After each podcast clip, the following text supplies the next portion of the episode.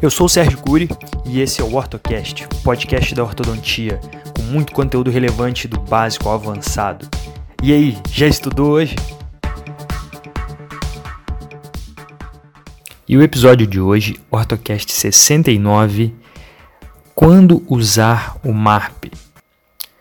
Então, pessoal, é, eu quero compartilhar com vocês qual o protocolo, na verdade não é bem um protocolo, mas o que eu venho seguindo para determinar o tipo de expansão ou o tipo de expansor que eu vou utilizar, uh, o tipo de técnica, na verdade, que eu vou utilizar de acordo com a minha necessidade e de acordo com o caso clínico, de acordo com o paciente. Isso, na verdade, essa, essa minha vontade de gravar esse episódio, ela veio quando eu li um artigo publicado por dois chineses, Ning e Guo, não sei se pronuncia assim, tá, gente? Se não for, desculpa. Em maio de 2019, ano passado, eles publicaram no American Journal of Dentistry and Oral Care é, um trabalho falando sobre os avanços nos métodos de expansão rápida da maxila. E aí, no final do trabalho, como conclusão, eles colocaram um protocolo que eles acharam adequado né, de expansão, que na verdade corrobora com praticamente o que a gente vem ouvindo frequentemente. Né? É, criança e adolescente, antes do pico de crescimento, faz a expansão rápida da maxila, né, com aparelho ósseo suportado, eh, perdão, aparelho dento suportado ou dentomuco suportado, né, o RAS, Hirax, até mesmo o disjuntor de McNamara. Em adultos jovens, ao final do surto de crescimento, é, ou com áreas de sutura palatina mediana não ossificadas, é, eles, os autores indicaram o uso do MARP, que é a expansão rápida da maxila assistida por mini implantes, para quem não sabe. Okay? E os adultos, após o final de crescimento, final do crescimento crânio-facial, é, eles sugeriram o uso, né, o uso da técnica SARP, que é a técnica de expansão rápida da maxila assistida cirurgicamente, que é diferente de uma expansão cirúrgica. É, ok? Então, o paciente, quando faz algum tipo de cirurgia de expansão em uma ortognática, por exemplo, a maxila é toda ela expandida através do processo cirúrgico. Né? Uh, acontece que existe uma limitação e os próprios cirurgiões eles uh, costumam respeitar essa limitação de aproximadamente 5 milímetros. Aí. Mais que isso, uh, costuma se apresentar instável demais e eles contraindicam a expansão cirúrgica. Tá? Então, o SARP é diferente. O SARP é uma expansão rápida da maxila assistida cirurgicamente, ou seja, a cirurgia ela só vai realizar a disjunção da sutura palatina mediana através da diminuição da resistência óssea com osteotomias na sutura palatina mediana, pilar zigomático e abertura periforme. Então isso consiste uh, o SARP, né, que vem do inglês Surgically Assisted Rapid Palatal Expansion. Uh, a gente também pode usar o termo ERMAC, né, que é a expansão rápida da maxila assistida cirurgicamente, que aí está em português. Beleza? Então, na realidade, é, essas foram as considerações, essa foi, esse foi o protocolo, digamos assim, desses autores. Né? E por que, que eu não costumo utilizar essa receitinha de bolo dessa forma exatamente? Bom, vamos lá. Então, vou aqui contar uma pequena historinha para vocês, para vocês entenderem e se alinharem comigo no raciocínio, tá? Então, em 1991, MEN colaboradores detectaram que a sutura palatina mediana ela vai iniciar sua ossificação pela sutura incisiva né, que é uma sutura ali transversa, sutura palatina mediana, depois pela porção posterior da sutura palatina, indo em direção à porção média. E considerando né, que essa ossificação ela vai se iniciar por pequenas pontes que são observadas, né, pontes de ossificação que são observadas microscopicamente, nós ainda não temos uma qualidade né, sequer tomográfica para detectar esses detalhes num exame de imagem. É, e um outro dado interessante, é, que para mim, no caso, foi até revelador quando eu comecei a perceber que realmente é verdade, né? não, não existe ainda evidência concreta que demonstre que a sutura palatina mediana esteja completamente fusionada ao final do crescimento facial. Então, hoje o enfoque principal, né, quando falamos aí da, da expansão rápida da maxila, o enfoque principal está na resistência que a sutura palatina mediana pode oferecer. Né? Então, talvez a gente não deva culpar apenas a sutura palatina mediana pelos insucessos na expansão rápida da maxila. Eu acredito muito que nós devamos levar em conta, por exemplo, questões inerentes à própria técnica, então, o protocolo de ativação, a confecção do aparelho, se o aparelho está bem cimentado, se ele está bem encaixado, etc., se ele foi bem soldado, é, e até mesmo a ossificação das demais suturas circumaxilares, que tem se observado grande relevância é, das ossificações dessas suturas circumaxilares no sucesso da técnica de expansão rápida da maxila. Né? Mas como nós ainda não temos, né, na verdade nós só temos hoje classificação de maturação da sutura palatina mediana, pelo menos que eu conheça, né, é, eu utilizo ela como um norte, mas somente em caráter de prognóstico. Vou explicar um pouco mais sobre isso. Mas enfim, o que, que nós temos até agora? Nós temos lá o trabalho na verdade, nós temos as informações desse, tra desse trabalho que eu falei para vocês, que me motivou a gravar o episódio, o trabalho dos dois chineses lá, que relaciona com idade cronológica, né?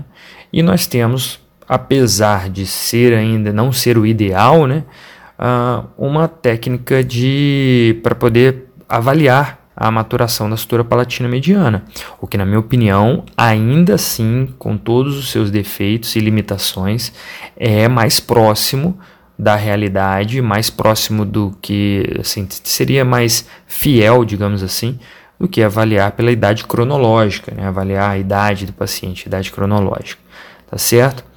É, então, assim, em relação a essa análise que eu utilizo em caráter de prognóstico, né, é uma análise um pouco subjetiva e de difícil interpretação. Tá? Eu estou me referindo aí à análise descrita em 2013 pela Fernanda Angelieri e colaboradores.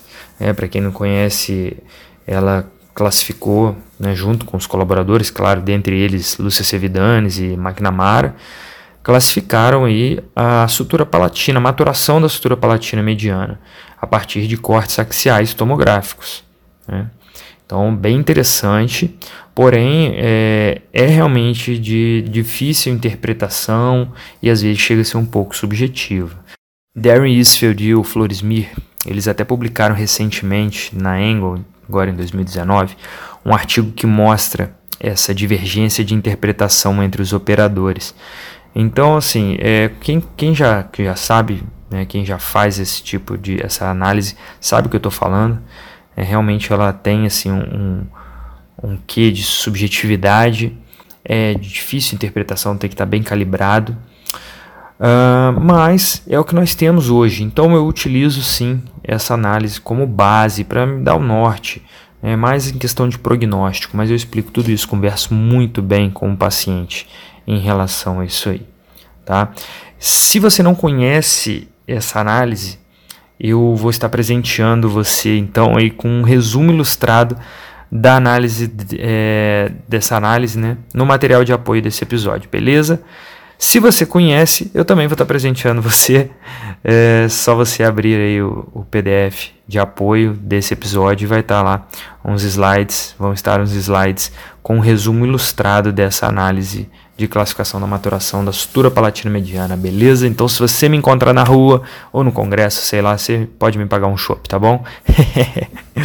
beleza, então, vamos lá, gente. Que, como eu vou fazer então? Então, vou descrever aqui como eu costumo, de uma maneira geral, proceder nos casos de atresia maxilar, em que eu pretendo fazer uma correção esquelética, ok? Porque vão ter casos de atresia maxilar não tão graves que é possível compensar dentro alveolarmente. Apesar de eu não gostar, apesar de eu contra, é, de eu ser contra na maioria, na grande maioria das vezes, a compensação transversal, às vezes ela é, é viável, tá?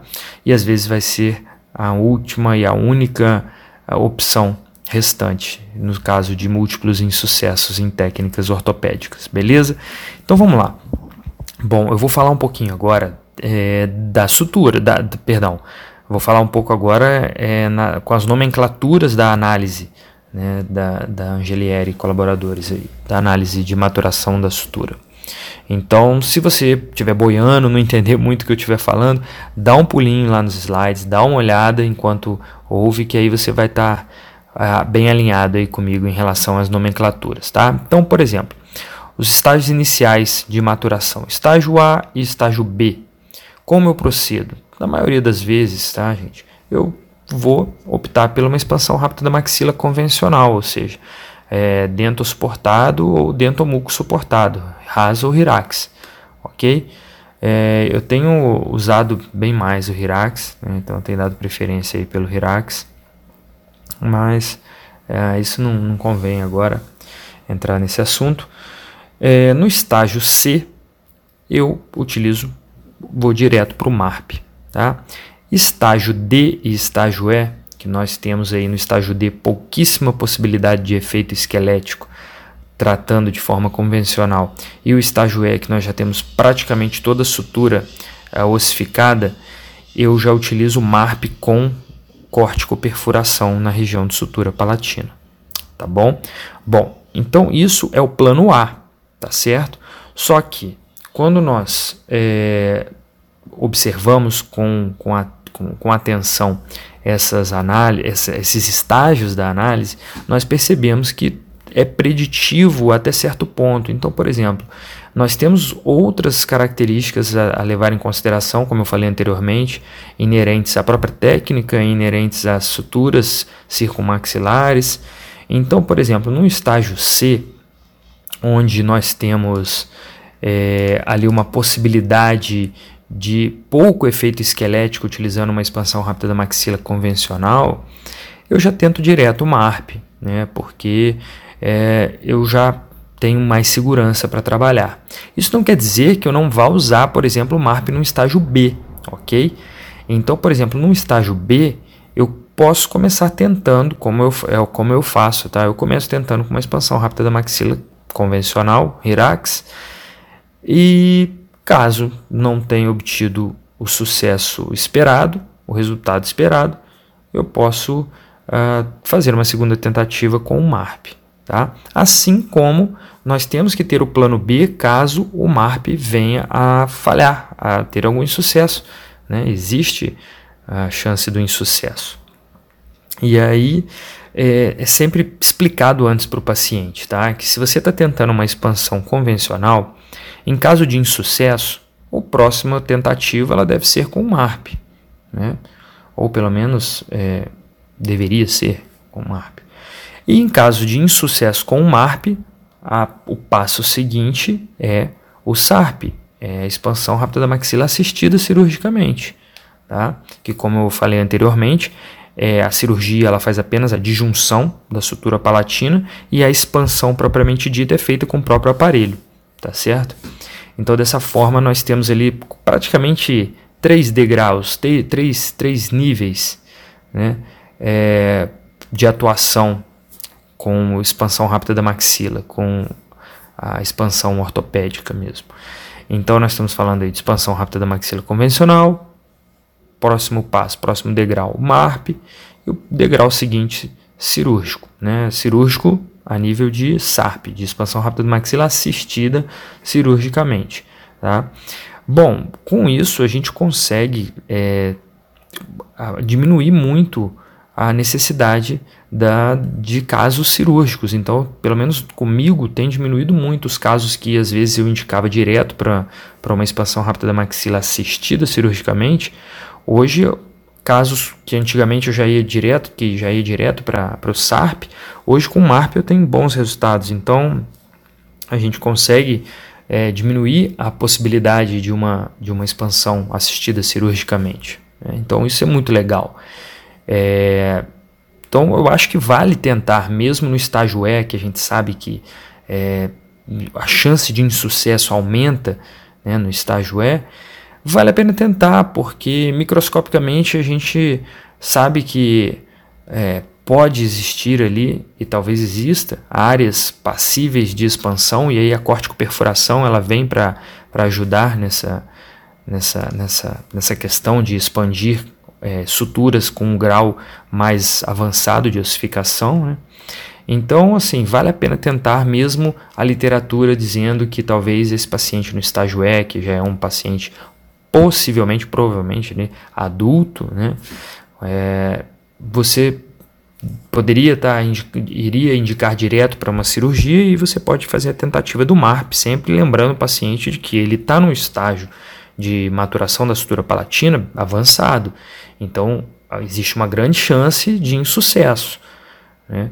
E aí o próximo passo é cirúrgico. Às vezes o paciente já vai querer direto para a cirurgia para não correr o risco de ter um gasto, né, para não ter um gasto ali é, economicamente falando, né, maior, né, porque querendo ou não o MARP ele ainda hoje ele tem um custo é, relativamente alto em relação aos demais aparelhos de expansão. Né, então é, às vezes o paciente não quer correr esse risco de gastar um dinheiro ali e não dar certo. É, então, isso tudo tem que ser conversado com o paciente. Tá? Isso que eu falei do, do estágio A e B, é, Hirax, estágio C, MARP, estágio D e E, MARP com corte com perfuração, é o que eu venho utilizando, mas sempre com o apoio do paciente, explicando para ele, ó, seu estágio é um estágio C, um estágio que, poxa, é praticamente é certo de se conseguir uma expansão rápida da maxila com o MARP. Né? Então, dificilmente tem sucesso, mas pode existir. Se existir, nós temos a opção cirúrgica, que é a ciência assada. Beleza? Beleza. Agora, se você falar com o paciente já no estágio E, você tem que deixar ele ciente de que existe uma grande chance, que a chance é maior do insucesso. Então, é uma tentativa. Tá? Assim como uma expansão rápida da maxila convencional no estágio B, por exemplo. Pode não dar certo, o paciente tem que estar ciente disso e aí parte para o MARP. Tá? Às vezes o paciente vai até falar, olha, ou o responsável pelo paciente falar, olha, é, pelo que você me falou, doutor, eu prefiro ir direto para o MARP, tá? E esse, o que eu falei para o paciente, eu não falei só da possibilidade de insucesso, até porque estágio A e B, a chance de sucesso é muito grande com o Hirax. Mas no estágio B, por exemplo, o efeito ortopédico do MARP ele é bem superior a um Hirax. Então, a, a, os efeitos deletérios também serão menores. É, eu falei disso num episódio em que eu falo sobre o MARP em pacientes mais jovens, né, em adolescentes, e até mesmo em crianças, onde nós temos a diminuição de, de defeitos ósseos verticais e horizontais, menores efeitos dentários.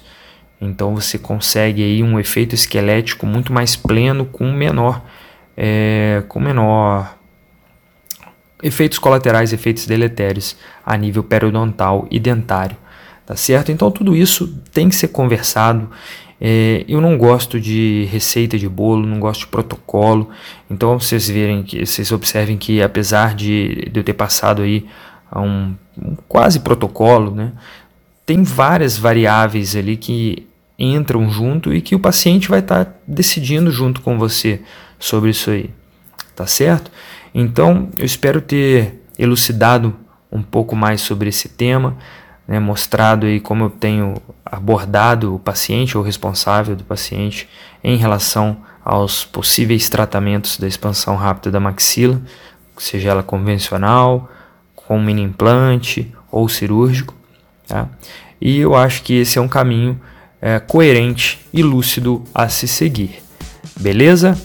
Lembrando que se você está me ouvindo do Spotify, corra lá no meu site sergiocuri.com.br e baixe o material complementar desse episódio. Todos os episódios são acompanhados de um arquivo PDF com fotos e slides para melhor ilustrar todo o conteúdo aqui passado, ok? E se você quiser receber os episódios inéditos em primeira mão, faça parte do nosso grupo no Telegram Os Combatentes. Lá eu lanço todos os episódios inéditos e você receberá em primeira mão. E o seu feedback é de suma importância para mim. Então, seja pelo WhatsApp ou pelas redes sociais, deixe sua opinião sobre o conteúdo aqui passado e até mesmo alguma sugestão de assunto a ser abordado em algum episódio futuro, beleza? Então, um forte abraço, fique com Deus e até o próximo episódio do WordCast.